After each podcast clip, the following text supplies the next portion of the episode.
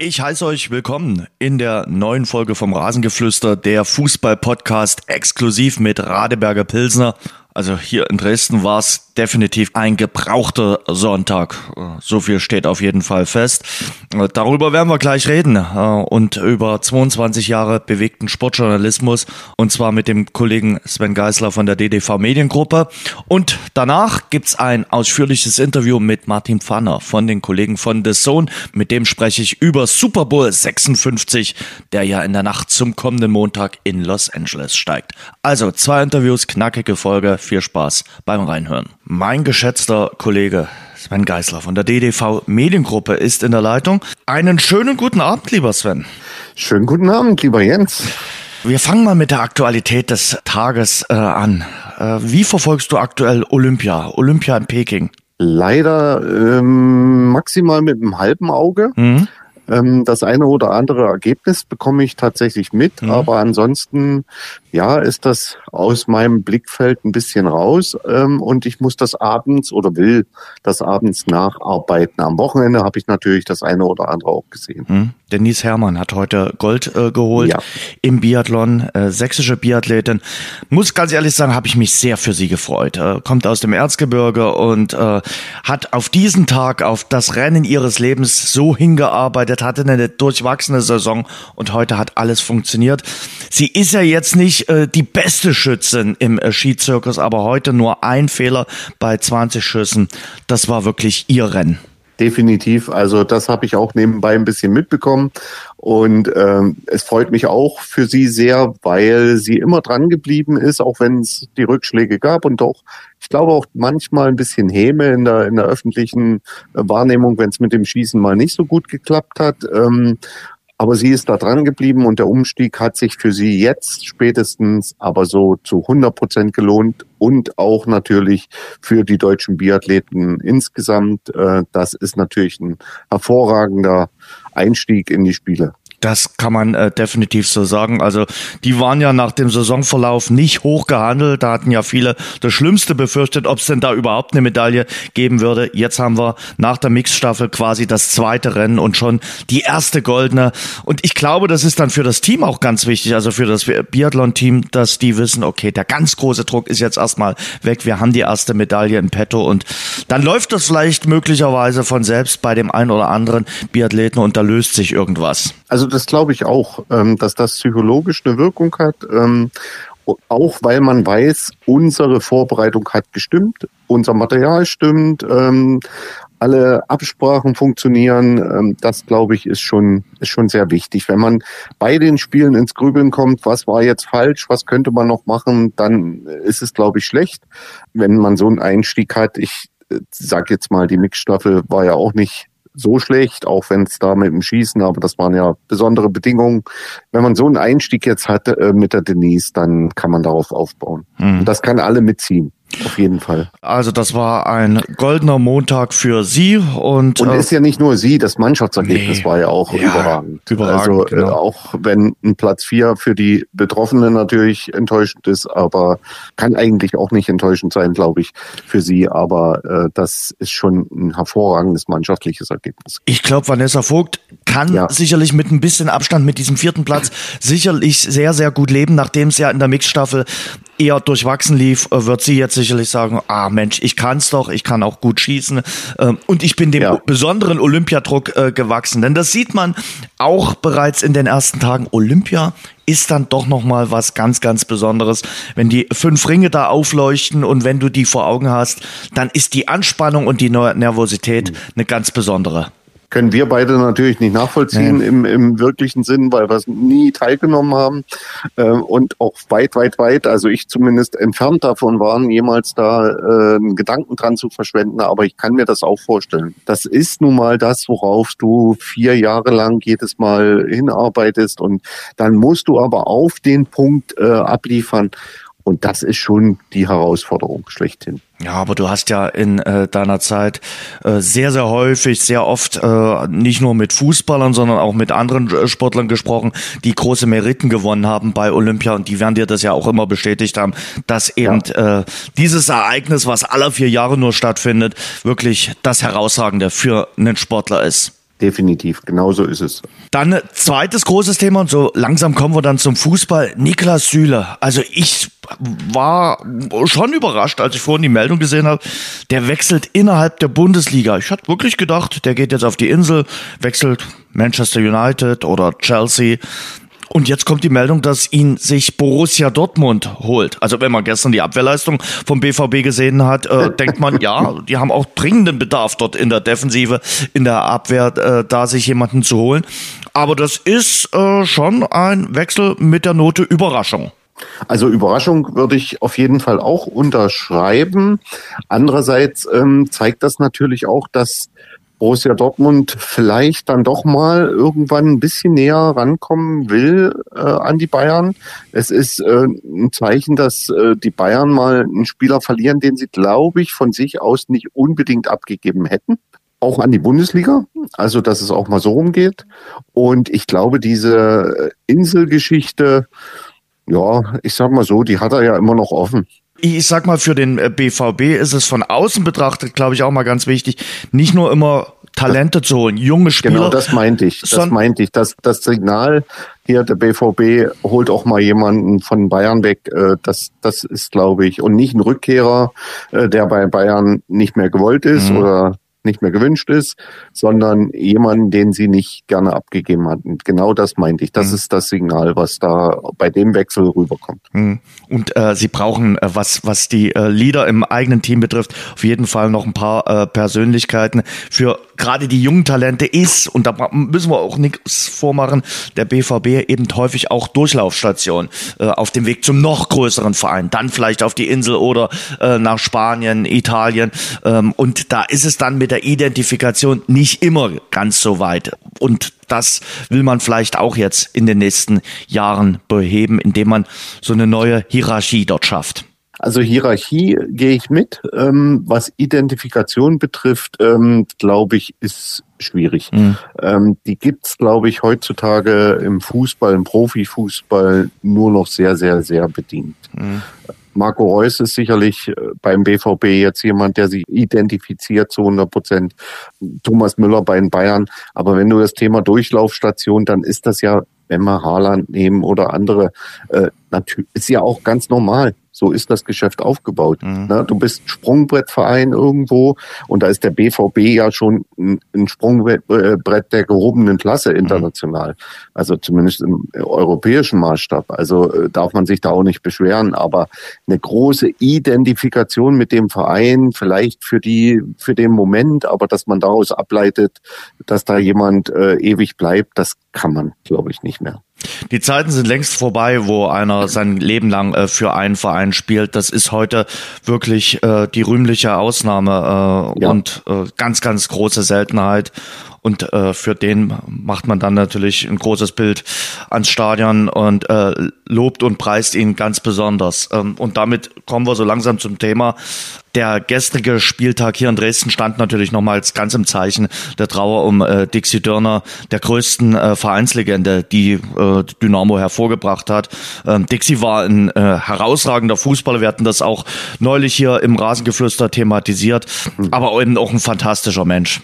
Genauso habe ich ihn auch erlebt. Also man muss sagen, seine fußballerischen Qualitäten äh, waren überragend, aber die menschliche Seite, die schätze ich sogar noch mal höher ein, weil Dixie ist nie irgend, in irgendeiner Form abgehoben. Er hat sich nie auf seine äh, fußballerischen Erfolge, seine Leistung und auch seinen Status, den er ja immer schon hatte durch seine äh, Leistung als Idol, äh, irgendetwas eingebildet. Er war immer nahbar, man konnte mit jedem Anliegen zu ihm kommen. Er war immer bereit, äh, auch äh, Journalisten Auskunft zu geben, Interviews zu geben, ähm, sich mit seiner Meinung äh, einzubringen. Und das äh, ich habe auch sehr, sehr, sehr gerne mit ihm über Fußball einfach nur mal so äh, geredet.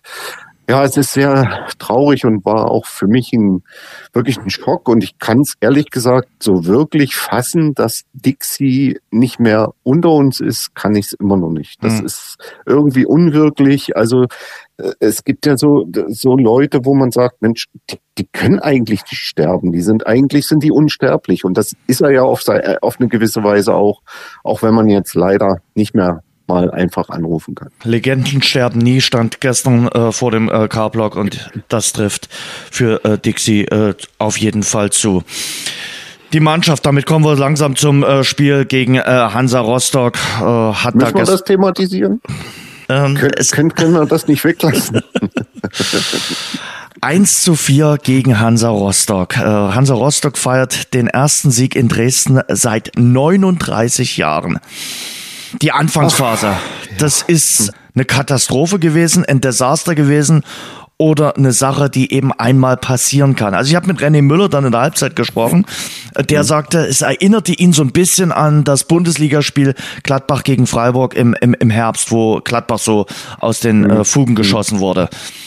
Erklär du mir's.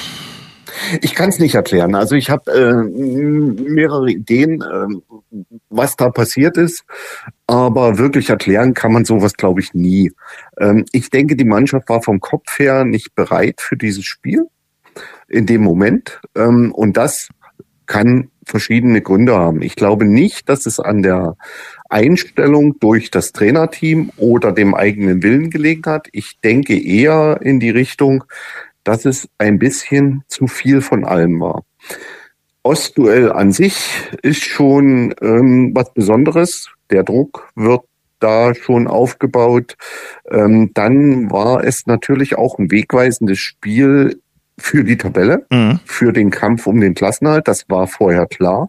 Man könnte eigentlich sich schon fast aller Sorgen ledig machen mit einem Sieg. Könnte Rostock tatsächlich richtig auf Distanz bringen. Und dann das Drumherum. Sie sollten dann auch noch für Dixie Dörner spielen. Und ich kann mir vorstellen, dass jetzt viele sagen, ja, was spinnt denn der jetzt rum? Das sind doch Profis. Und äh, aber das, ich glaube, das sind vor allen Dingen junge, sehr, sehr junge Menschen, die mitkriegen, welche Bedeutung dieses Spiel plötzlich für die Menschen im Umfeld hat. Und das ist ein gigantischer Druck. Wir haben vorhin bei Olympia über Druck gesprochen. Ich glaube, das ist mindestens vergleichbar. Und wir haben eine sehr, sehr junge Mannschaft, trotz ein paar erfahrener Leute drin. Und sie waren gedanklich in den ersten 20 Minuten nicht auf dem Platz. Mhm. Erst als gar nichts mehr ging und Rostock dann natürlich auch ein bisschen anders äh, gespielt hat, sind sie zu sich gekommen irgendwo. Äh, das ist, also wie gesagt, ich, ich will das überhaupt nicht jetzt sagen, ich bin kein Psychologe, aber der ist, glaube ich, gefordert, um dieses Spiel äh, zu analysieren. Und äh, deswegen, ja, wir wissen alle, die Erwartungshaltung in Dresden ist eine besondere und die ist auch, das ist auch gut so im Grunde. Aber in, in dem Spiel ist so viel zusammengekommen, dass ich sage, das hat die Mannschaft nicht verkraftet. Möglicherweise war auch der Matchplan ein falscher. Ne? Also Rostock hat äh, Dynamo ja sehr einfach ausgeguckt. Mhm.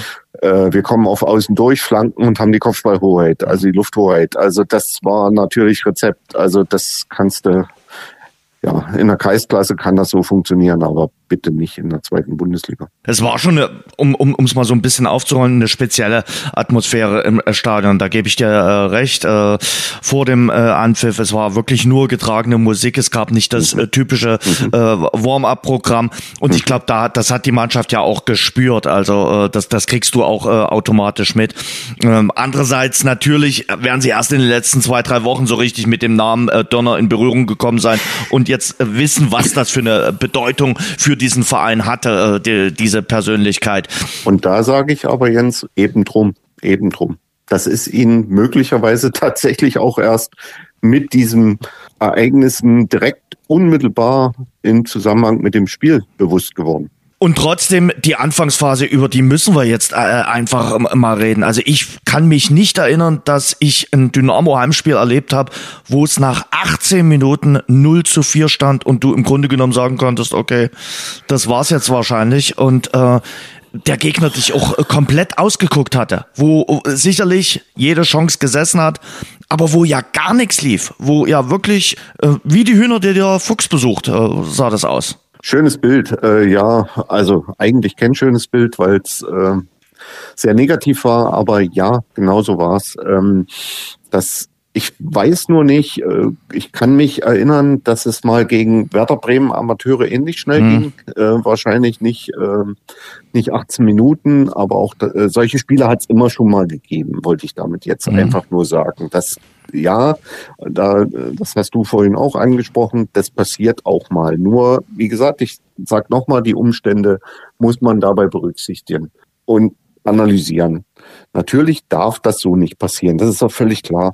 Da müssen wir nicht drüber reden. Aber es fing ja wirklich, also ich habe gestern mehrfach auch irgendwo gelesen, die Abwehr, die Abwehr, die Abwehr. Die Abwehr war am Ende inklusive Torwart, der war die ärmste Sau. Äh, ne? die, äh, die konnten am Ende wenig machen, weil Hansa durfte ja gewähren nach Belieben. Und zwar in allen Bereichen äh, des Platzes. Mhm.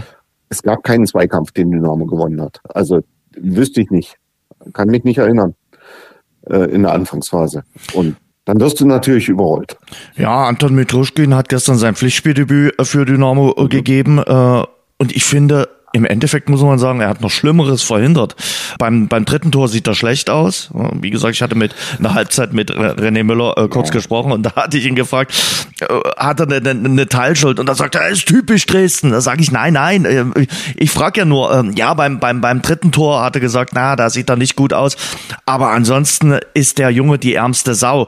Und äh, der tat einem dann wirklich in den ersten 20 Minuten leid, hat dann aber wirklich äh, noch ein paar Großchancen vereitelt. Ich finde, er hat auch in den ersten 20 Minuten schon äh, einiges gehalten. Und wenn ich das dritte Tor richtig in Erinnerung habe, könnte man als Mannschaft ihm da auch helfen. Mhm. Äh, gab es mindestens noch einmal die Gelegenheit, trotzdem zu klären. Mhm. Ähm, und da war, da sind wir wieder bei dem gedanklich nicht da. Da war niemand bereit, diesen Abpraller äh, irgendwie zu klären von mhm. Dynamo-Seite. Es war kein Verteidiger auf der Höhe der Situation in dem Moment. Keiner. Deswegen von mir aus gib ihm eine Teilschuld. Aber äh, für mich hat äh, Anton Mitruschkin ein sehr, sehr gutes Spiel gemacht. Ähm, und äh, es ist beim 0 zu 4 zum, zur Pause oder nach 20 äh, Minuten darüber zu reden, ob er eine Teilschuld am dritten Gegentor hatte, ist mir, ist mir zu müßig. Was ich nicht ganz verstanden habe, ist, äh, warum, warum Schmidt am Freitag nicht schon gesagt hat, der steht in der Kiste. Es war ja, also eigentlich war fast allen klar, dass Proll nicht spielen kann äh, nach der Verletzung von Hannover. Du, und, und das ist wieder so ein Punkt, hake ich gerne gleich ein, hm. wo ich sage, ja, vielleicht hat das auch der Mannschaft einen gewissen Unsicherheitsfaktor gegeben. Vielleicht musst du sagen, Leute, ja, jetzt ist Anton dran, äh, äh, muss das auch öffentlich kommunizieren und das ist ein super Torwart und wir stehen zu ihm und wir wissen im Training, was er drauf hat. Wir haben Testspielen gesehen, was er kann und mit ihm bricht da nichts weg. Das hat er ja getan. Er hat ja gesagt, selbst wenn Proll nicht spielen kann, haben wir einen guten äh, zweiten Mann, der eigentlich eine Nummer eins wäre bei anderen Vereinen. Aber warum hat das nicht gleich so festgelegt? Aber dann, so, kann, dann, ja. dann kann man genau das auch so signalisieren. Ja. Das ist mir aber in der heutigen Zeit, und das ist nicht nur bei Dynamo, bei vielen Vereinen geht mir das so, dass man im Grunde genommen die Pressekonferenz vor dem Spiel äh, nur noch rumtaktiert. Also am, am, am liebsten will man gar nichts sagen. Man, man schmeichelt dem Gegner ein bisschen und äh, personell verrät man gar nichts mehr. Also nur doch das, was notwendig ist und taktisch um Gottes Willen. Hm. Der Feind könnte ja. ja mithören. Das ist so. Aber das ist ja auch jetzt keine ganz neue Entwicklung. Nö, aber wie gesagt, das, das, das fällt natürlich äh, massiv auf. Also selbst mhm. manchmal bei Trainern vor dem Anpfiff versuchen die zehn Minuten vor dem Anpfiff nicht zu verraten, ja, sie werden es ja gleich sehen im Spiel. Naja, da kann er doch zehn Minuten vor dem Anpfiff verraten, wie die spielen, ob die mit einer Drei- oder Viererkette spielen. Da, da, da ändert doch der gegenüberliegende Trainer nicht mehr so grundlegend und ruft dann nochmal alle zusammen und jetzt machen wir dies und jenes. Also man muss doch sein Licht dann auch nicht immer so unter den Scheffel stellen. Ich glaube, es gibt Trainer, die sind da abgebrüht und die sagen, okay, ähm, ich beruhe auf meine Stärken und, und, und kann das auch mal raushauen. Kann sein, wenn du ausreichend überzeugt von dir bist. Ähm, ich würde diese Diskussion jetzt gerne mal mit Jens Hertel führen. Weil ich glaube, sein Plan, den hat er auch nicht verraten und der ist zu 100% aufgegangen. Für Rostock war es natürlich ein wichtiger tatsächlich Sieg. die ersten Minuten entscheidend gewesen. Mhm. Überrollt. Überrollt. Und ich glaube, also ohne es zu wissen, wie gesagt, ich bin kein Psychologe, aber Jens Hertel ist ein sehr kluger Trainer. Mhm. Und möglicherweise hat er diesen Aspekt, möglicherweise ist die Mannschaft von Dynamo noch beeindruckt von dem, was vorher passiert. Und wir müssen sofort überfallartig dort diese Schwachstellen versuchen anzugreifen. Hat vielleicht in seinen Überlegungen eine Rolle gespielt. Und das wird er dir natürlich vorher nicht verraten. Wenn wir es aber jetzt mal äh, aufs Papier bringen, die Rückrunde, dann ist Dynamo, was die Rückrunde betrifft, ähm, ich glaube, drittletzter. So. Und wie lange haben wir jetzt Rückrunde? Äh, ja, das war jetzt das vierte Spiel. Und ich finde, in drei von vier Spielen spielst du auch schlecht. Also du hast in Ingolstadt schlecht gespielt, du hast in Hannover schlecht gespielt und du hast gestern gegen Rostock schlecht gespielt. Also Ingolstadt, Rostock äh, ohne Widerspruch, klar. Ähm, Hannover Widerspruch. In Hannover war der Plan, Punkt die Null holen. hinten zu halten und zu gucken, was nach vorne geht. Und das finde ich nicht verkehrt für eine Mannschaft wie Dynamo Dresden in Hannover. Finde ich gut. Die Null hat gestanden hinten. Ähm, du hast den Punkt mitgenommen und das war für mich ein Punktgewinn. Mhm. So, auch hat er auch noch was mit dem Torwart zu tun, ein bisschen.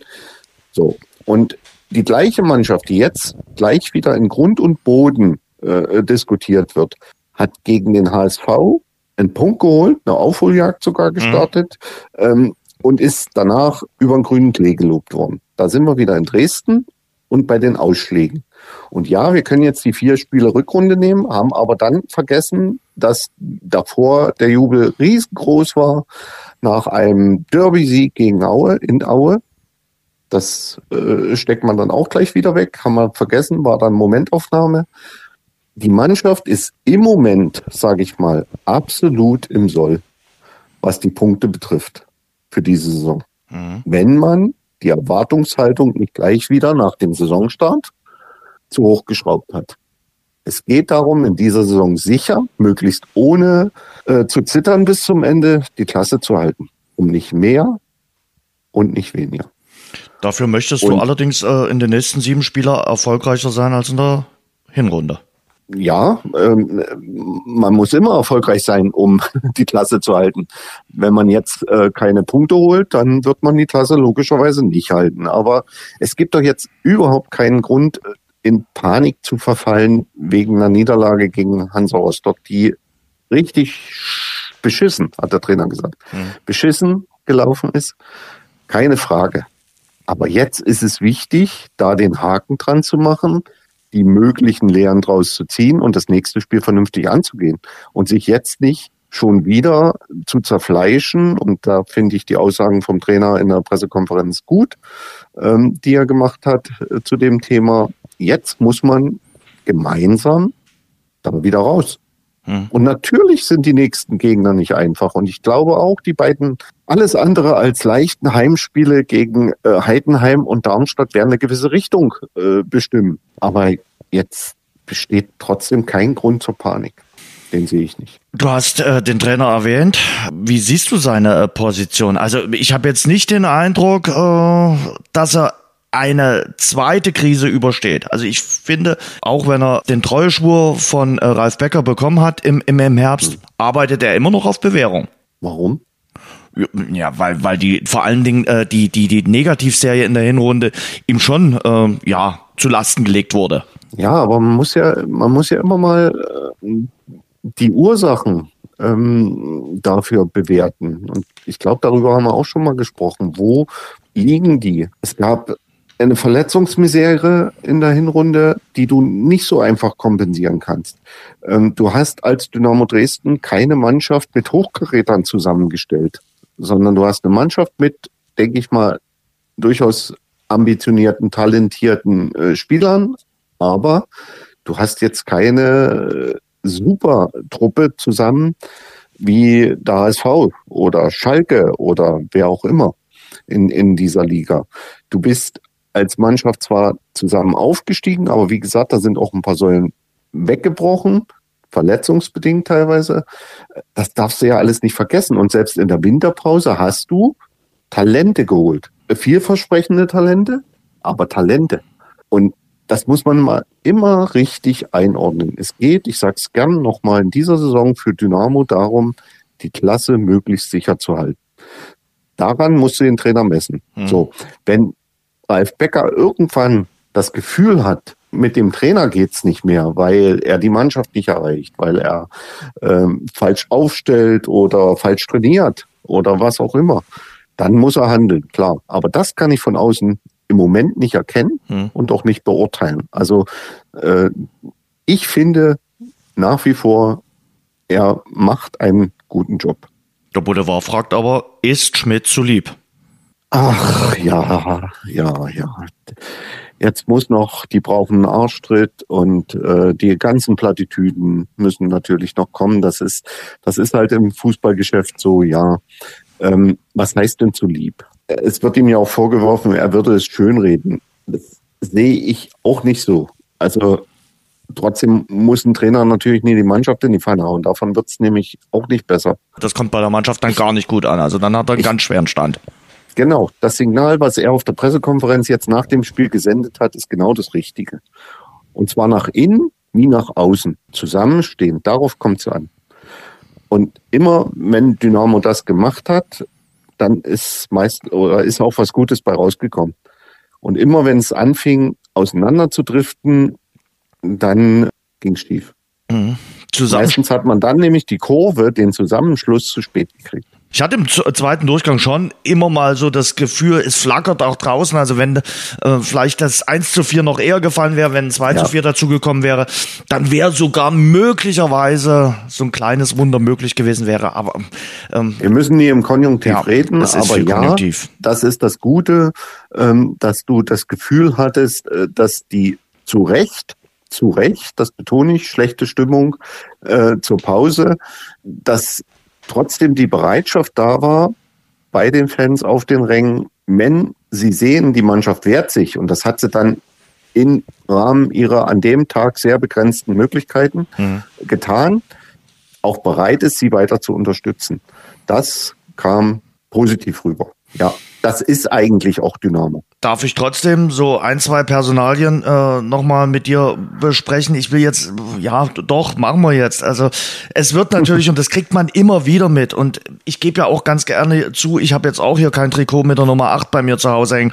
Aber Heinz Mörschel wird natürlich äh, häufig äh, jetzt auch immer mal wieder kritisiert und ich verstehe ganz ehrlich nicht, also er muss Trainingsweltmeister sein. Wenn der äh, Trainer vom Training her aufstellt, dann muss er ein wahnsinnig guter Trainierer sein, äh, weil andere Gründe ergeben sich für mich nicht, warum er immer wieder die Chance bekommt. Heinz Mörschel ist ein möglicher Unterschiedsspieler. Heinz Mörschel hat Dinge drauf, äh, die andere so nicht drauf haben. Das hat er schon gezeigt, sei es Standards, sei es aber auch bestimmte Pässe, sei es bestimmte Spielsituationen. Ähm, möglicherweise sind die Alternativen, die es ja gibt, hm. für die Position im Training, wie du schon sagst, nicht so weit. Das kann ich nicht beurteilen. Aber ja, ähm, was mich an ihm stört und weshalb ich auch glaube, er wird es schwer haben, sich wirklich konstant in der zweiten Liga durchzusetzen, aber manchmal täuscht man sich ja, ist so dieses fehlende Körperliche. Das muss zwingend dazukommen. Also ohne Zweikämpfe, nur mit Hackespitze 1, 2, 3 und Schönspielerei wird das in der zweiten Liga sicher nichts werden. Hm. Und ist natürlich hart für einen äh, Spieler, wenn er von den eigenen Fenstern ausgepfiffen wird.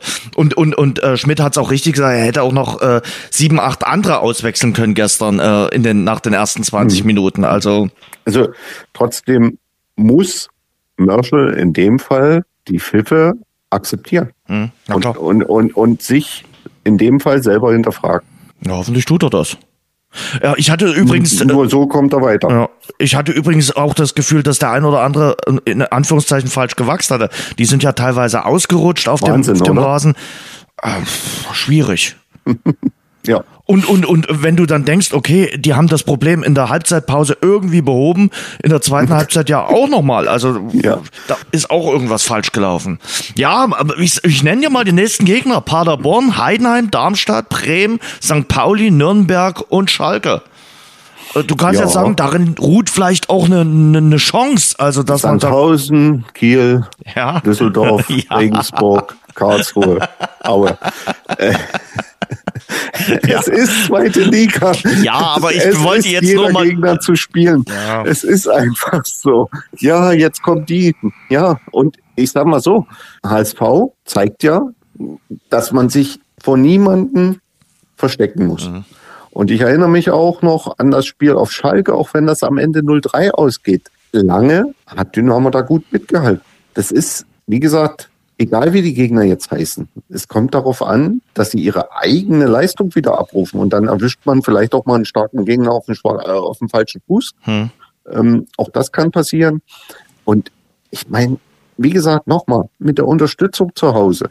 Du hast zwei Heimspiele dann nach Paderborn. Und auch in Paderborn bist du nicht chancenlos. Das ist, äh, du bist gegen niemanden chancenlos. Dann hast du zwei Heimspiele und da braucht es diesen Zusammenhalt, diese Unterstützung und nicht eine Krisendebatte und eine Trainerdiskussion. Hm. Ich sag dir aber trotzdem, noch so eine äh, Negativserie wie eine Hinrunde kannst du dir nicht erlauben. Also das, das, das verkraftest du nicht. Also zwei solche Negativserien, das geht nicht. Äh, was heißt Negativserie? Wann, wann machst du dann, wann machst du dann den Schnitt? Sagst du, wenn sie in Paderborn verlieren, ist das schon ein Ultimatumsspiel? Es kommt drauf an, wie. Also. Und was ändert sich dann? Was soll der neue Trainer ändern? Was konkret?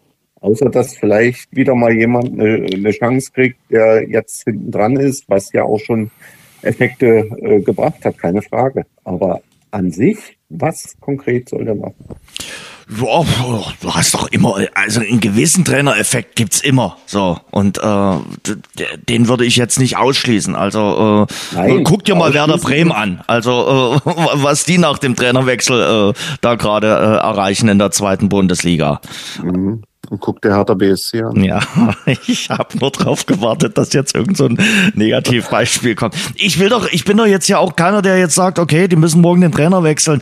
Aber ich, ich meine nur, ich glaube, äh, du darfst jetzt nicht dir nochmal so eine, so eine, so eine Negativserie. Also wenn du die nächsten sieben Spiele verlierst und sagst, nö, alles gut, alles Paletti, das glaube ich, das, das funktioniert. Ja, das wird ja keiner machen. A, Jens, jetzt bleib ich mal der Optimist, ich darf das sein wird es nicht passieren, dass sie äh, sieben Spiele verlieren.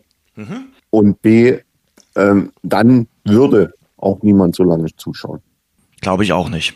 Also ich glaube, doch, und da bin ich jetzt, jetzt bei dir, ich glaube, die zwei Heimspiele werden richtungsweisend. Davon gehe ich aus. Mhm. Ähm, und, und äh, wie du da auftrittst, was du da rausholst. Hm, klar, Heidenheim und Darmstadt, äh, Darmstadt, Tabellenführer. Ja, na, gucken. Ansonsten, Erzgebirge Aue, für die war es natürlich ein, ein, ein, Spieltag, äh, wo du fast schon äh, das Rendezvous mit der dritten Liga hast, oder? Ja, also wenn wir das jetzt mal in die Relation äh, setzen, worüber Dynamo gerade jammert, hm. äh, dann ist das Jammern auf sehr hohem Niveau. Äh, Aue ist tatsächlich erschreckend. Jetzt kommt Ingolstadt noch von hinten, also wird das auch nicht einfacher. Ja, das ist schon bedrohlich, mindestens. Hm. Ich wollte mit dir aber heute nicht nur über den Fußball sprechen und äh, über Olympia, sondern ich wollte mit dir sprechen über 22 Jahre Sportjournalismus, äh, die du betrieben hast. Äh, angefangen in Dresden äh, betrieben hast. Angefangen im Jahr 1999. Zu Ende ist es gegangen im Jahr 2021 im Herbst. Wird der ein oder andere vielleicht gar nicht mitbekommen haben. Aber du bist jetzt nur noch Beobachter des Sports. Ist das richtig? Das ist korrekt, ja.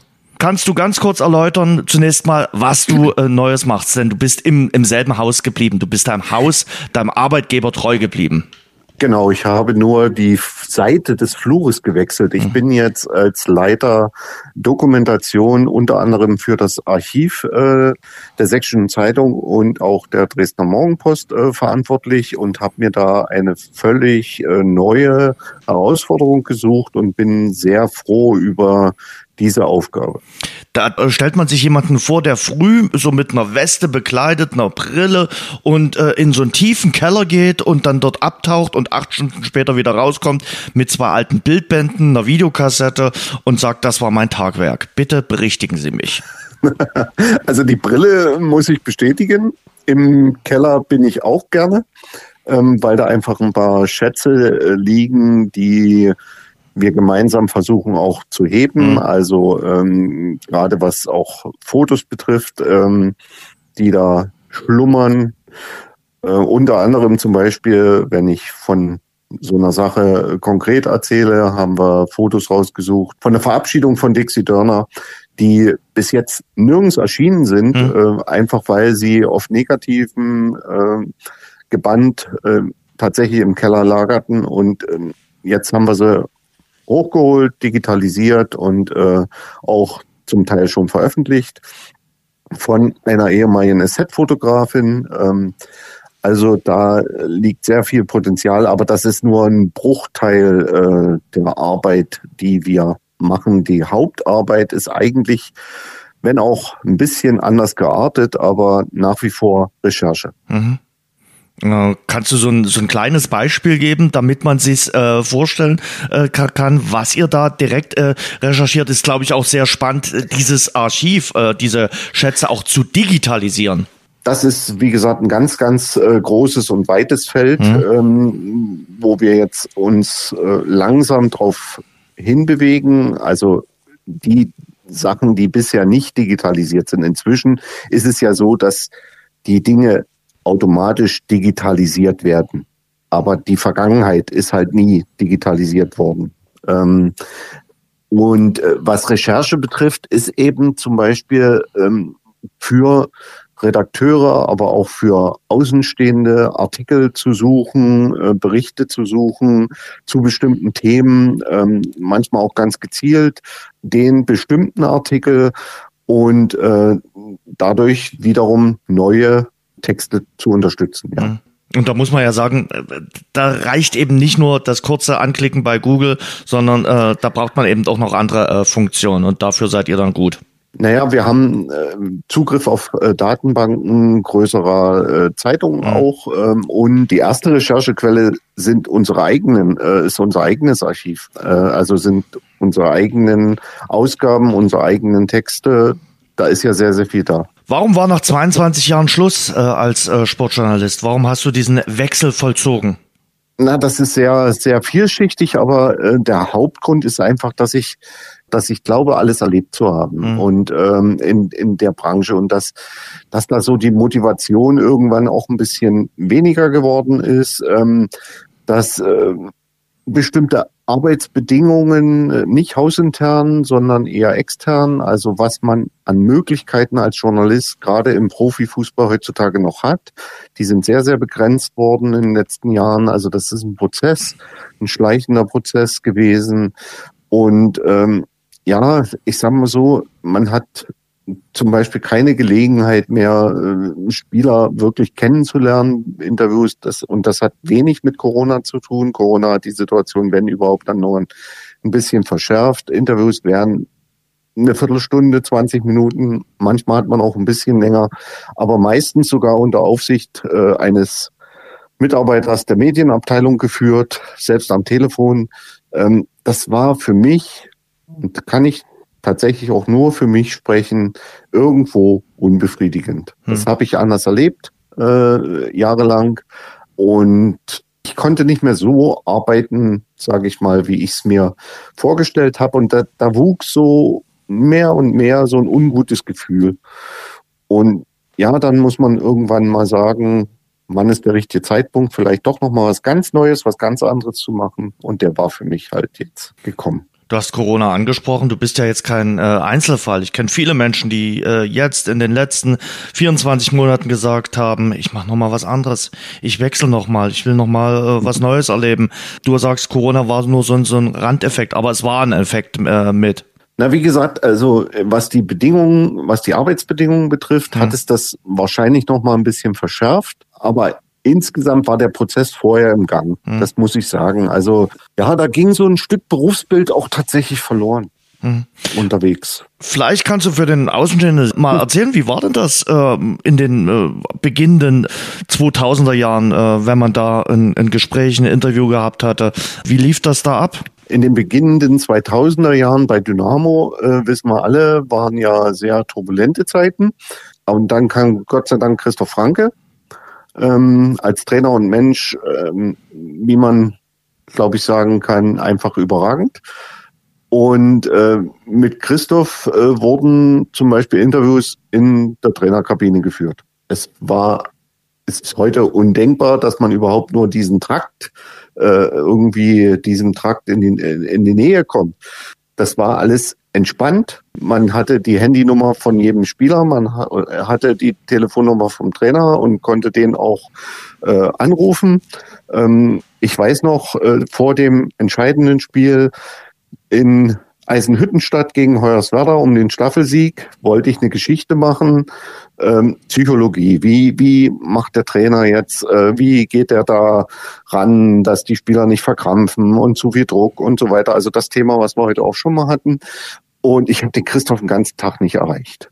Und irgendwann Abend rief er aber zurück und da habe ich ihm geschildert, was ich, was ich gerne von ihm möchte. Und da sagte er nur, Herr Geisler, Sie machen sich viel zu viele Gedanken. So kompliziert ist es nie. Und wenn ich mit denen jetzt über Psychologie reden würde und wie, wie sie sich da verhalten sollen und warum, dann würden sie ja erst recht nachdenken.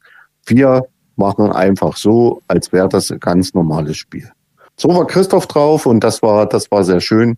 Ja, wie gesagt, und bei der Nationalmannschaft gab es ähnliche Situationen. Ich kann, kann ja so sagen, wir haben einen Zeugwart, äh, der aus Chemnitz mhm. ist, mit dem habe ich 2000 bei der EM meine erste Geschichte gemacht. Da haben wir uns noch äh, beide im äh, Medienzelt einfach mal verabredet und einfach mal hingesetzt und gequatscht. 2014 in Brasilien habe ich mein äh, letztes äh, Interview mit ihm gemacht. Auf das habe ich auf Antrag beim, bei der DFB-Pressestelle mehrere Tage warten müssen, bis dann auf der Internetseite des DFB die Arbeit der Zeugwarte in Bild und Ton ausführlich dargestellt worden war. Danach durfte ich dann mein Gespräch aufführen und musste dann noch mehrere äh, Tage tatsächlich auf die Autorisierung der Zitate vom Zeugwart warten. Hm. Das war die Entwicklung grob äh, skizziert. Das ist nicht einfacher geworden für, für Journalisten, weil sich natürlich Clubs, Verbände zu eigenen Medienunternehmen entwickelt haben und natürlich auch ihr eigenes Ding machen. Und sie sind PR, sie sind PR, keine Medien. Das möchten sie gerne sein, aber sie machen nichts anderes als PR. Und äh, trotzdem sind sie natürlich dann in einem gewissen Konkurrenzverhältnis äh, zu, zu genau. dem klassischen. Genau. Äh, und äh, genau so ist es. das macht's nicht einfach. Ähm, du hast die schönen alten Zeiten schon erwähnt. Wie gesagt, 1999 hast du angefangen mit Colin Bell damals als Trainer, oder? So ist es. Richtig. Colin Bell und äh, der Aktion äh, gegen Aue im Pokalspiel. Wir machen mal einen Platz kleiner und tauschen mal die Kabinen und äh, Wurden da genau, auch die Zettel verbrannt? Aktionen. War das nicht mit äh, Colin? Nein, nein, das habe ich tatsächlich nicht mehr erlebt. Äh, das war schon davor gewesen. Aber äh, er hatte wirklich so ein paar ganz extravagante äh, Tricks drauf. Aber war dafür bei der weiblichen Fanschaft sehr, sehr beliebt, der Colin Bell. Da kann ich mich auch äh, sehr gut äh, dran erinnern. Wenn der durch die Redaktion gelaufen ist, also da hatten einige Damen aber wirklich eine Hüftstarre. Ähm, dann, äh, Christoph Franke hast du jetzt schon äh, erwähnt. Ähm, Christoph Franke war wirklich menschlich outstanding, muss man einfach sagen. Mit ihm hast du zwei Aufstiege erlebt. Das war ein, ein, ein wirklich ein, ein feiner Mensch, muss man äh, wirklich so sagen. Und in dem Zusammenhang tut's eigentlich auch ganz besonders weh, dass sein guter Freund Gerd Schädlich auch in den letzten Tagen verstorben ist, den du auch kennengelernt hast. Ja, Gerd habe ich schon in meiner äh, Zeit in, in, in der Lausitz-Redaktion Bautzen. Die SZ hatte mal eine Lausitz-Redaktion, äh, auch mit einem Sportredakteur, der ich sein durfte, gehabt. Und ähm, da habe ich ihn als Trainer beim FSV Hoyerswerda erlebt, als er da vor dem Aufstieg in die Regionalliga stand mit einer kompletten No-Name-Truppe. Ähm, das war sensationell, was er dort bewegt hatte und äh, das erste Gespräch, also von Anfang an war da eine Offenheit da ähm, und ja, das, also auch das ist ein sehr, sehr schmerzlicher Verlust. Also Gerd Schädlich war ein, ein ebenso ein großer Trainer und ein überragender Mensch. Hm. Das äh, ist auf jeden Fall wahr. Die Zeit mit Dynamo, du hast äh, in die äh, zweite Liga vier Aufstiege miterlebt, mhm. äh, auch Abstiege. Wenn ich dich frage, nenn mir mal ein, zwei Ereignisse in all den Jahren, in den all den 22 Jahren, wo du den Verein betreut hast, die besonders hängen geblieben sind. Ja, das ist tatsächlich äh, der erste Zweitliga-Aufstieg und die und die äh, Feier danach auf dem Altmarkt, weil das hatte ich in der Form ja vorher auch so noch nie erlebt. Hm. Ähm, und es war einfach dieses dieses Gefühl, dieser dieser Stolze, dieser dieser große Verein äh, mit seinen Erfolgen der Vergangenheit, äh, auch wenn ich das immer äh, kritisch gesehen habe, wenn ich immer gesagt habe, Tradition nutzt nichts, wenn du in der Gegenwart äh, schlecht arbeitest. Ähm, und trotzdem war das dieser Moment, zurück zu sein auf der, auf der Landkarte der zweiten Bundesliga, das war einfach so, dem konnte man sich nicht verwehren. Und dann, äh, weil man ja immer sagt, Journalisten sollen Abstand haben und so weiter. Ähm, aber dem konnte man sich nicht verwehren. Das hat auch mit Personen zu tun gehabt. Das war ja nicht nur der Christoph, da war Steffen Heidrich, Volker Oppitz, äh, Mike Wagefeld, wie sie alle hießen.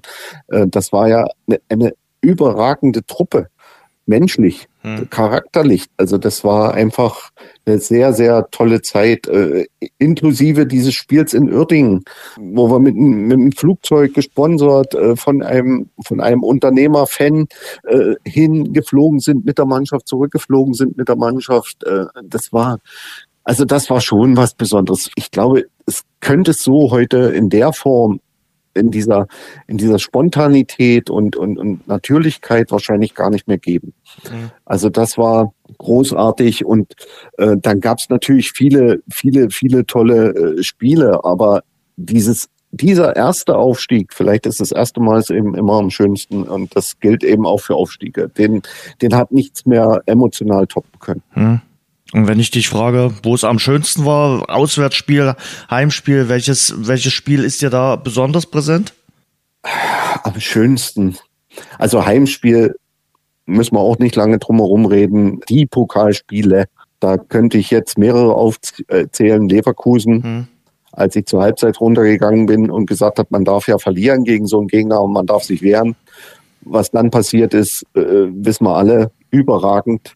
Und äh, RB Leipzig unfassbar, hm. dass das im Nachhinein einen anderen Touch gekriegt hat äh, wegen einer ziemlich dämlichen Aktion. Das schmerzt mich heute noch und das ist eben auch ein bisschen äh, das Problem, dass man oft sich oder ja doch leider oft sich mit Dynamo nicht so wirklich freuen konnte als Journalist, weil man genau wusste, irgendwas äh, kommt da noch nach und äh, ist aufzuarbeiten und macht leider keinen Spaß.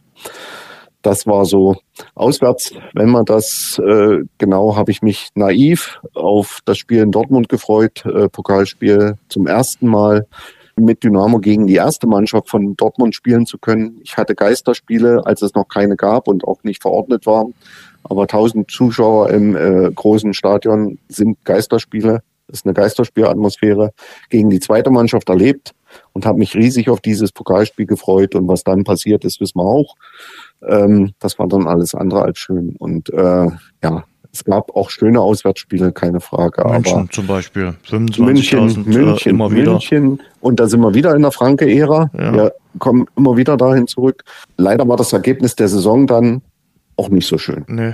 Gut, äh, zuletzt nochmal Berlin fand ich auch äh, herausragend. Auch kein schönes äh, Endergebnis, aber das war auch. Äh, äh Berlin war natürlich, äh, ähm, also ja, also das ist natürlich gigantisch, wenn da 35, wahrscheinlich waren es sogar mehr, äh, 1000 Dresdner Fans in Berlin das Ding zum Heimspiel machen quasi. Ja, das war schon toll. Hm. Und ja, es gab Pyro, aber in dem Fall sage ich mal, kamen sie an die Pokalendspiele an gleicher Stätte heran. Nationalmannschaft war auch ein großes Steckenpferd von dir in deiner Zeit. Du hast es gerade schon erwähnt, du hast äh, viele Turniere begleitet bis zum ja. äh, Schluss, bis zum äh, Weltmeistertitel, der Weltmeistertitel als Krönung Weltmeisterschaften auf vier Kontinenten, die erste in, in Asien, also Japan und Südkorea mit Rudi Völler, Vize-Weltmeister äh, geworden, dann quasi als Begleiter. Äh, welche Nationalmannschaftserlebnisse, welche Reiseerlebnisse hast du äh, aus, den, aus all den Jahren fest abgespeichert? Jens, das ist so viel, da kann man nicht irgendwie eins äh, herausheben. Also Japan, Südkorea, das war, das war mein erstes ganz, ganz großes Turnier. Ähm, das war so beeindruckend. Also da war ich ja auch noch äh, unerfahren und ähm, das, also das war einfach alles so unheimlich groß. Der Sapporo-Dom, ne? Mhm. Also ich mag keinen Hallenfußball, aber allein das Erlebnis dort äh, gewesen zu sein, da ein Spiel erlebt zu haben und da war alles äh, neu, das war alles äh, total beeindruckend äh, gewesen. Ich habe dann auch immer versucht, wir haben tatsächlich wenig von Land und Leuten mitkriegen können, weil der Zeitplan ist einfach mal straff und du bist zum Arbeiten da. Also Hotel, äh, Trainingsplatz, äh, Flughafen und Stadion. Das ist die, der normale Ablauf, was du siehst. Aber in Japan haben, hat der Tourismusverband mal Samstag eine kleine Reise für Journalisten organisiert durch die Region. Und das war natürlich, wir waren da in der Tempelanlage und so. Das ist, das sind natürlich bleibende äh, Erlebnisse in, in, äh, in Brasilien. Zuletzt äh, war auch so eine Reise organisiert worden und ich habe mich natürlich angemeldet, habe den Tag äh, quasi vorgearbeitet, äh, textemäßig, weil es waren Vorschauen zu schreiben und es war für mich ein bisschen erschreckend. Ich stand als einziger Journalist dann da am Treffpunkt. Es war kein anderer, hatte Interesse und es waren acht acht in Worten Leute von Tourismusverband, von der Stadt, von der Region da. Und ich habe gesagt, nee, Leute, müssen wir nicht machen, müsst ihr für mich. Und die wollten das unbedingt für mich. Und wir haben dann eine, eine Tour in, in Regenwald und äh, in, in Naturschutzgebiet äh, gemacht. Und äh, die haben mir da Dinge gezeigt, wie dort versucht wird, gegen die Brandrodung Bolsonaro jetzt, äh, das, das tut mir weh, wenn ich so eine Meldung höre, wie die dagegen vorgehen, wie die versuchen, auch den Bauern dort Alternativen zu bieten. Darüber durfte ich dann eine Reportage schreiben. Das, das war großartig. Ähm, in, in, in Südafrika habe ich äh, Leute aus Radberg, das hatte mir mein Freund Jens Fritsche vorher den Kontakt vermittelt, ähm, in, in Stellenbosch, die waren ausgewandert, haben dort eine kleine Pension aufgemacht. Die wollte ich am Telefon sprechen, wollte da eine kleine Geschichte machen. Da habe ich die angerufen und die haben gesagt, nee, das geht nie. Am Telefon, das geht nie, du musst herkommen, das musst du sehen. Also das, das macht man nie. Und da habe ich mir dort Flüge organisiert, als die deutsche Nationalmannschaft in Kapstadt gespielt hat und bin einen Tag eher runter und die haben mir dort das äh, gezeigt und, und wir haben da eine Riesengeschichte auch draus gemacht. Das war toll. Das wird immer bleiben. Und dafür, wie gesagt, kann ich nur dankbar, dankbar, dankbar sein. Hm. Und dann noch äh, die, die sportlichen Ereignisse. Es war ja, ja, keine ganz unerfolgreiche Zeit der deutschen äh, Fußballnationalmannschaft. Du hast ein Turnier im eigenen Land erlebt, äh, das ja. Sommermärchen. Äh, ich, das Sommermärchen wird für mich auch, äh, weil ich auch dabei sein durfte, in, in, in bleibender Erinnerung bleiben. Ein, ein Ereignis, wo ich immer wieder äh, sage, was das Land so geeint hat. Äh, ein Land, was jetzt aktuell auch stark zerrissen ist. Ähm, ich sag mal, so ein Sommermärchen bräuchte es relativ schnell wieder. Ähm, ja. Das war ein, ein herausragendes Ereignis. Definitiv, also äh, alles. Also das hätte man sich vorher nicht vorstellen können, dass das so wird. Hatte ich, vielleicht hatte ich auch gar keine Vorstellung, wie es werden könnte. Ähm, ich wusste nur eins, es ist sehr, sehr schade, dass Dresden nicht dabei ist als Spielort. Diese Chance, äh, diese historische Chance hat die Stadt leider verpasst.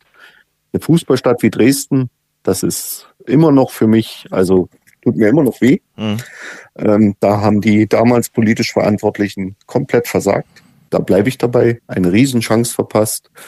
Aber das Turnier als solches, das war einfach großartig. Und ja, die Mannschaft hatte dann durch den Klinsmann-Effekt und durch junge Leute wie Poldi und Schweini hatte einfach auch einen Charakter, der ausgestrahlt hat. Und das war eine Begeisterung. Wenn ich da an Stuttgart denke, vor dem oder nach dem Spiel äh, um Platz drei, was da vor dem Hotel los war, das ist unbeschreiblich. Hm. Das ist unbeschreiblich. Sehr schön. Ja, was bleibt von 22 Jahren Schaffen als äh, Sportjournalist? Also sehr, sehr viele schöne Erinnerungen, wie du ja jetzt gerade auch gemerkt hast, äh, sehr viele Kontakte, ähm, teilweise auch äh, gute, gute Beziehungen. Ich würde jetzt nicht Freundschaften sagen, so weit würde ich jetzt nicht gehen, ähm, weil dafür hatte man noch gar nicht die Gelegenheit und die Fluktuation an Spielern und auch Trainern war halt auch immer sehr groß. Man hatte da auch kaum Zeit, äh, so richtige Beziehungen aufzubauen. Aber man hat viele, sehr, sehr viele interessante Menschen kennengelernt. Ähm, und das bleibt auf jeden Fall. Hm. Sven, das war sehr, sehr schön, dass du ein bisschen erzählt hast über die Zeit, über diese bewegenden äh, 22 Jahre. Über alles konnten wir jetzt sicherlich nicht sprechen. Ähm, hat sich denn Rüd Kaiser schon gemeldet? Rüd Kaiser, ich weiß, worauf du anspielst. Ja. ja. ja, Ich berichte seit 40 Jahren nur negativ über Dynamo. Dummerweise war ich da noch gar keine 40, aber inzwischen bin ich's und äh, habe aber die 40 Jahre Dynamo-Berichterstattung, wie wir jetzt wissen, nicht vollgegeben. Nee. Hast du mal durchgerechnet, wie viele Trainer du hier bei der ruhmreichen Sportgemeinschaft mitgemacht hast? 19 plus 6 minus 1. Also 19 Cheftrainer, einer davon zweimal, das ist Peter Packold gewesen, ja. das ist die minus 1 und die 6 waren Interimstrainer. Okay. Ich danke dir sehr, dass du äh, zu Gast warst in dieser Folge und hoffe, wir können immer wieder mal äh, sprechen äh, über die äh, Geschehnisse im Fußball. Du bist ja jetzt mit noch etwas mehr Abstand bei der Sache und äh, ja, kannst darüber dann äh, deine Meinung zum Besten geben. Schön, dass du dabei warst. Pass gut auf dich auf im Archiv und danke für deine Eindrücke heute Abend. Ich danke auch und dir auch natürlich. Die besten Wünsche, alles Gute. Soweit der Kollege Sven Geisler von der DDV Mediengruppe. Und jetzt geht's weiter zum Thema Super Bowl. Ich hatte es euch versprochen. Martin Pfanner wird für die Kollegen von The Zone das Finale im American Football in der Nacht zum kommenden Montag in Los Angeles kommentieren. Und mit ihm habe ich mich über diesen Super Bowl unterhalten. Unser Interview. Freue mich sehr. Martin Fahner von den Kollegen von The Zone ist in der Leitung. Martin, guten Tag. Servus Jens. Wir lassen natürlich so ein bisschen uns äh, einstimmen von dir auf den Super Bowl, aber wir müssen zunächst über einen sprechen, der in der vergangenen Woche seine große, ruhmreiche Karriere beendet hat. Die Rede ist natürlich von Tom Brady. Die einen sind ganz glücklich, dass er jetzt nicht schon noch den achten Ring holen kann. Andere sind tief traurig, weil The GOAT äh, verlässt die große Footballbühne. Wie geht's dir? Ja, du hast das Schlüsselwort schon erwähnt. GOAT, the greatest of all time. Das ist nur ein, ein sprachlicher Zufall, dass GOAT im Englischen Ziege bedeutet. Heißt, wenn man ein Emoji dieser Tage auf Social Media oder anderswo öfters als, als nicht äh, gesehen hat, dass eine Ziege und eine Zwölf drauf hatte, dann war das genau auf den Greatest of All Time gemünzt. Und natürlich sind sofort die Debatten losgegangen. Ist er der größte Footballspieler? Ja. Ist er auch der größte Einzelsportler? Vielleicht. Ist er der größte Teamsportler aller Zeiten? Für meine Begriffe in jedem Fall ja. Ich bin ihm nie ganz unkritisch gegenübergestanden. Klar, Erfolg macht, macht neidisch und äh, in meinen frühen Fanjahren war es dann irgendwie so, dass, dass Brady und die Patriots das Maß der Dinge waren und sie einfach nicht gebogen werden konnten. Aber irgendwann, das war dann um die äh, Anfang zehner Jahre herum, war es dann einfach so, dass dir diese, diese Karriere, dieses Streben nach immer besser werden, auch dann im schon sehr hohen Sportalter einem nur noch Respekt abnötigen konnte. Und das Sahnehäubchen auf dieser Ausnahmekarriere, wo ich mir 1000%ig sicher bin, dass wir sie nie wieder in so einer Form sehen werden, das war dann eben der Super Bowl Sieg mit einem anderen Team. Die ersten sechs Titel mit den New England Patriots, das für sich war schon eine Dynastie. Und dann aber die Frage, kann er es auch ohne New England? Und das hat er letztes Jahr eindrucksvoll bewiesen. Er ist, glaube ich, auch in Florida noch mal ein bisschen lockerer geworden. Wahrscheinlich. Die sonnigen Gefilde sollen da durchaus helfen. Auch natürlich, weil viele langjährige Weggefährten wieder, wieder dort waren, weil er in einer Offense war, die sehr passlastig war, die sehr auf den tiefen Pass auch aufgebaut war, was ihm spielerisch dann sicher noch entgegengekommen ist, was so paradox ist, weil er mit 43 und 44 ein Alter, in dem Sportlerinnen und, und Sportler eigentlich nicht mehr auf höchstem Weltniveau kompetitiv sind, dann trotzdem immer noch einer der besten, wenn nicht sogar der beste war. Dieses Jahr hat er im Alter von 44, man kann das nicht oft genug wiederholen, die NFL in Passing angeführt. Die meisten Yards, die meisten Touchdowns. Undenkbar in einem anderen Sport, dass jemand, der so betagt ist, auch immer noch solche Leistungen abruft. Jetzt hat er mehr Zeit für Giselle und äh, seine Kinder. Und äh, die große Frage ist natürlich, was kommt danach, nach dieser großen äh, Spielerkarriere? Hast du irgendeine Vorahnung, hast du irgendeine Idee, wo wir Brady wiedersehen werden? Er war ja immer schon sehr umtriebig, hat auch äh, schon zwei eigene äh, Mini-Dokus über, über seine Karriere an den Start gebracht, hat verschiedene Beteiligungen, hat ähm, seine Workout-Methode, die er äh, sich ähm, auf den Leib geschneidert hat, die TB12-Methode. Er wird in irgendeiner Art und Weise sicherlich dem Sport erhalten bleiben, auch, auch da weiterdenken, vielleicht sogar Athleten unter seine äh, Fittiche nehmen, beziehungsweise auch Athletinnen. Und was ich mir sehr gut vorstellen könnte, ist, dass jetzt von den Fernsehanstalten das große Tauziehen beginnt. Ob es denn nicht irgendjemand schafft, Tom Brady dazu zu überreden, vielleicht nicht im kommenden Jahr, aber nächstes Jahr oder in zwei Jahren, dann wieder regelmäßig an einem Sonntag NFL-Spiele als Co-Kommentator zu begleiten. Kommen wir mal zum Super Bowl am Sonntag. Da spielen die LA Rams gegen die Cincinnati Bengals. Äh, wenn wir beide auf dieses Finale vor der Saison getippt hätten, da hätten wir eine Menge Geld gewinnen können. Also das ist ein Finale, mit dem nicht jeder so rechnen konnte. Absolut richtig. Ich glaube, wenn wir darauf gewettet hätten, dann könnten wir uns jetzt schon auf unserer Südseeinsel, die wir uns so ganz nebenbei gekauft äh, hätten, entspannt Urlaub machen. Stattdessen müssen wir arbeiten, so wirkt es von außen. Stattdessen dürfen wir natürlich arbeiten. Gibt, glaube wenig schönere Dinge, als diesen Sport begleiten zu dürfen. Und der kulminiert dann eben mit Super Bowl 56 in einem Matchup, das extrem reizvoll ist, auch wenn es mit den Cincinnati Bengals vielleicht so ein klein wenig die grauen Mäuse der NFL sind und mit den Los Angeles Rams eine Mannschaft, die vielleicht nicht mehr nach der sportlichen Identität, aber immer noch so ein klein wenig nach der sportlichen Heimat sucht. Würde ich genauso sehen. Also ich habe es äh, vielleicht mal so ein bisschen ansatzweise verglichen.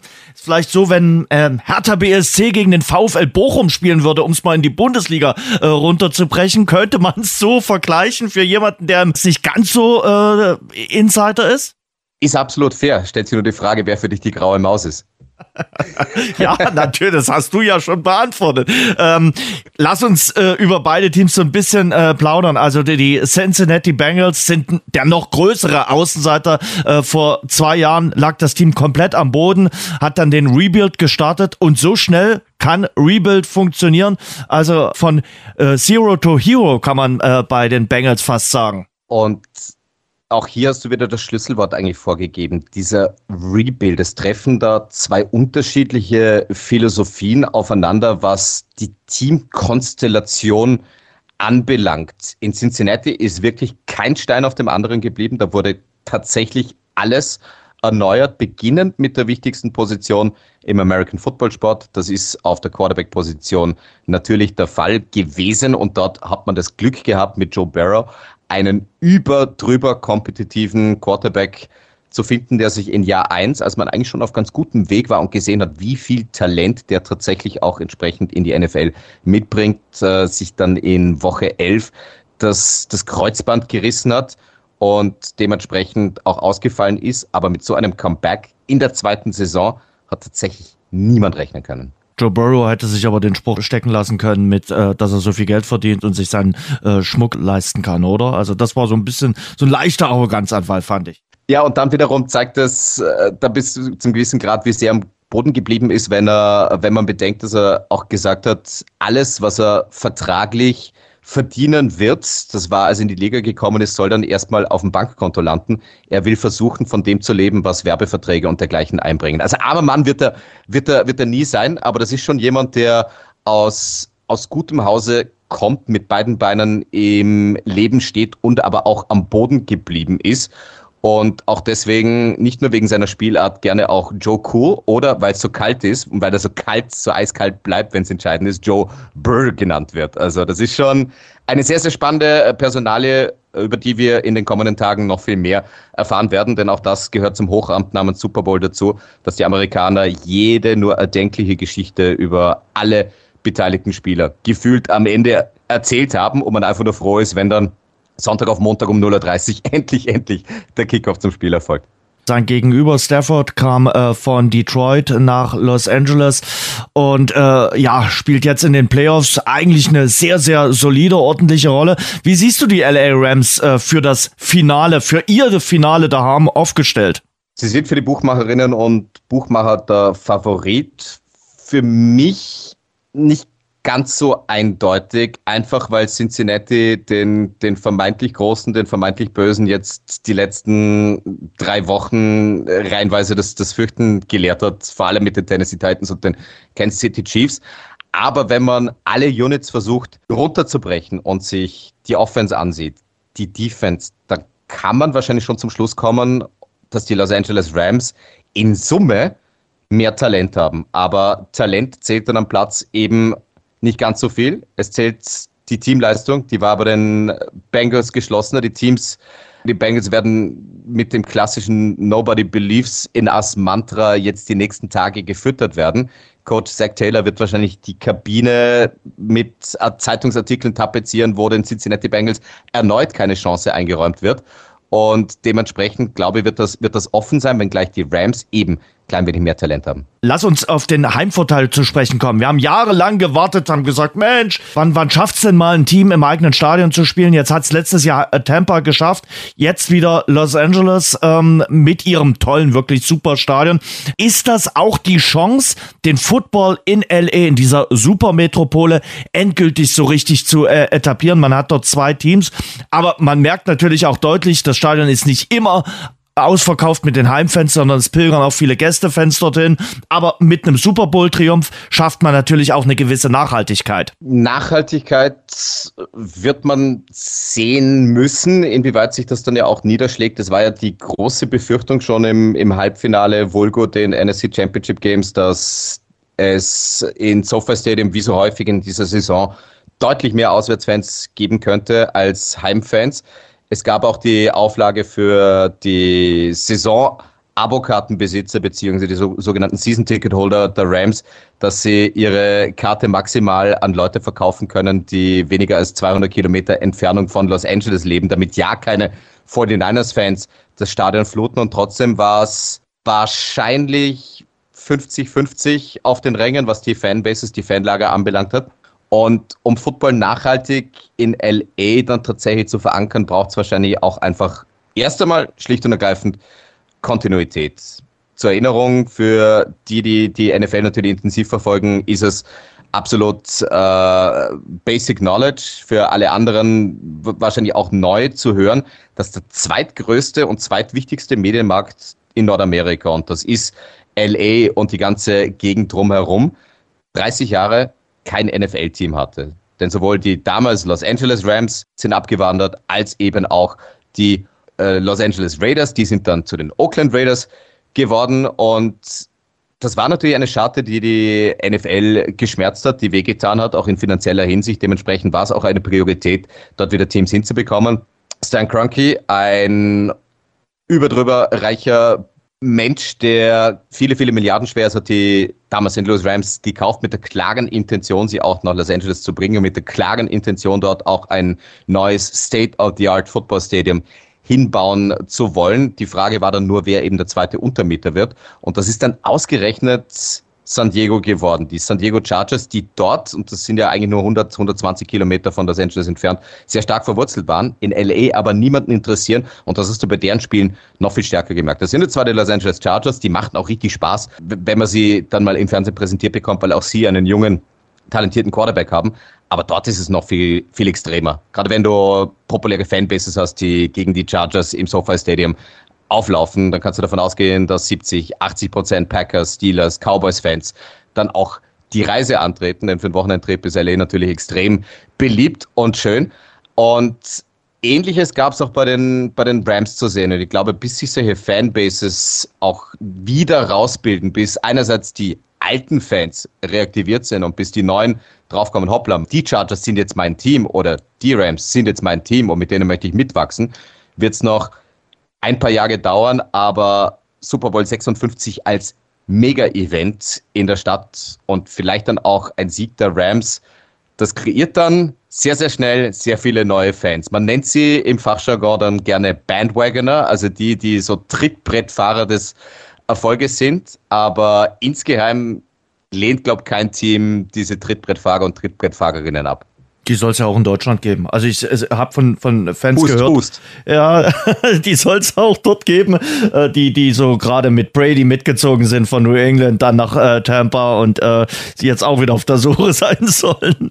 Und das ist auch völlig legitim. Es ist ja völlig egal, inwieweit man zum, zum American Football Sport auch gekommen ist. Hauptsache, man bleibt irgendwie dabei, denn das zeigen die, die letzten Wochen und teilweise Monate schon sehr schön. Die Community ist eine riesige geworden und wichtig ist, um sie auch weiter wachsen zu lassen, erst einmal, dass überhaupt Spiele gesehen werden, dass überhaupt darüber diskutiert wird. Und wenn es dann an kleine Spitzfindigkeiten geht, beziehungsweise wenn es dann in, in Richtung geht, dass man, dass man sich dann, dann auch herrlich äh, neckisch ein klein wenig auf gut Deutsch verarschen kann mit äh, den Teamliebeleien und, und dergleichen, dann sind wir eh schon sehr, sehr weit gekommen.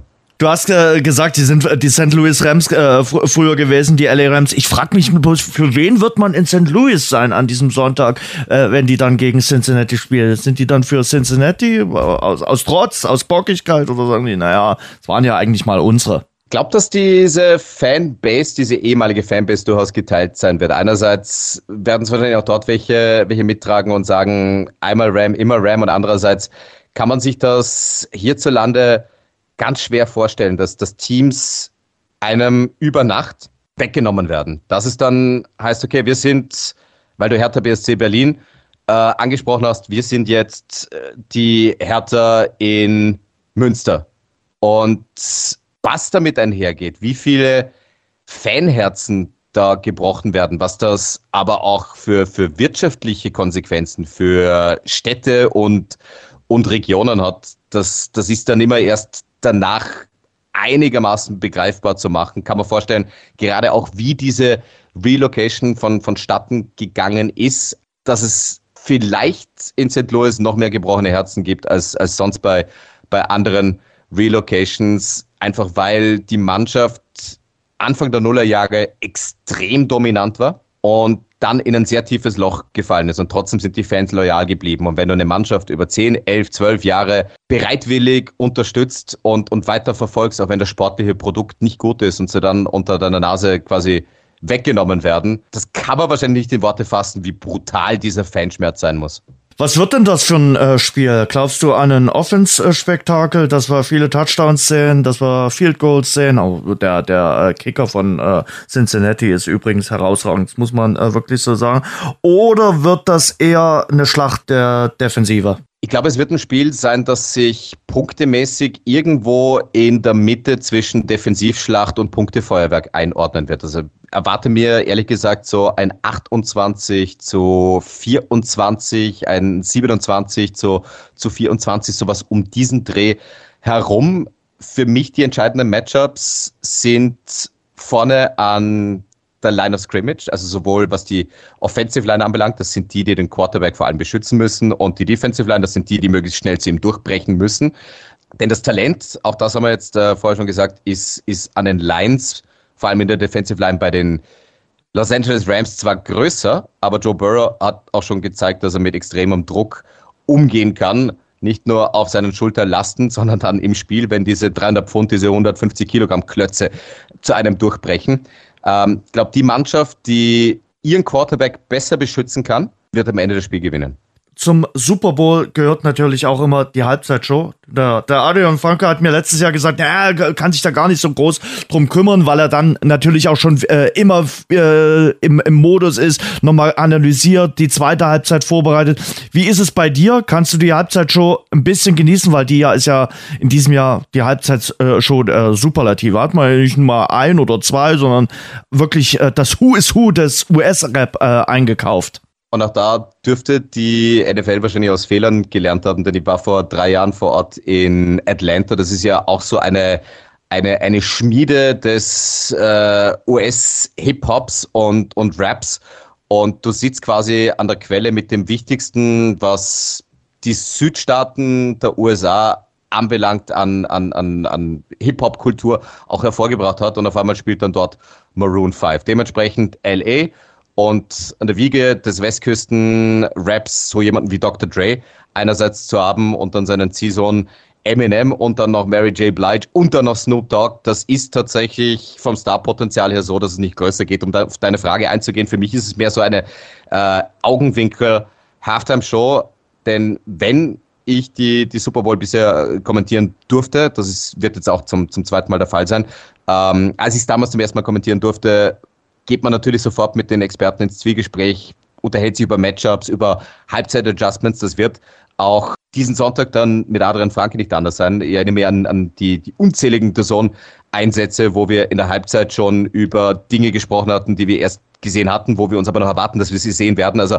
es, es bleibt eigentlich fast keine, keine Zeit durchzuatmen, weil man natürlich dann irgendwann so aufs Spiel fokussiert ist und so drinnen ist und, und, und so in den Matchups und was alles passieren kann. Und merkst es eh schon, es ist eigentlich jetzt schon an der Zeit, dass es losgeht, aber ein klein wenig warten, muss leider noch sein. Schön in jedem Fall auch, dass eben Casual-Fans von der NFL mit solchen Show-Acts entsprechend zum Football gebracht werden können. Und jede einzelne Person, die, die hängen bleibt, ist wichtig, denn nur so wächst das Ganze weiter.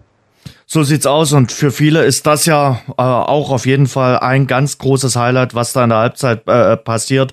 Und ich glaube, mit den äh, Protagonisten kann man sich auf jeden Fall auf ein Spektakel äh, freuen. Allein schon der Trailer macht eine Menge Appetit auf das, was man äh, da zu sehen äh, bekommt. Ja, was bekommen wir bei euch zu sehen? Bei The Zone stimmen uns mal noch ein bisschen ein auf diesen Sonntagabend, auf die Sonntagnacht. Ja, beginnen wird es tatsächlich äh, Sonntagabend, Sonntagnacht, je nachdem, wie man das sehen mag und wie viele äh, Nachteulen sich dann da vielleicht auch einfinden, wach bleiben, vorschlafen oder, oder dergleichen. Da gibt's kein richtig und kein falsch.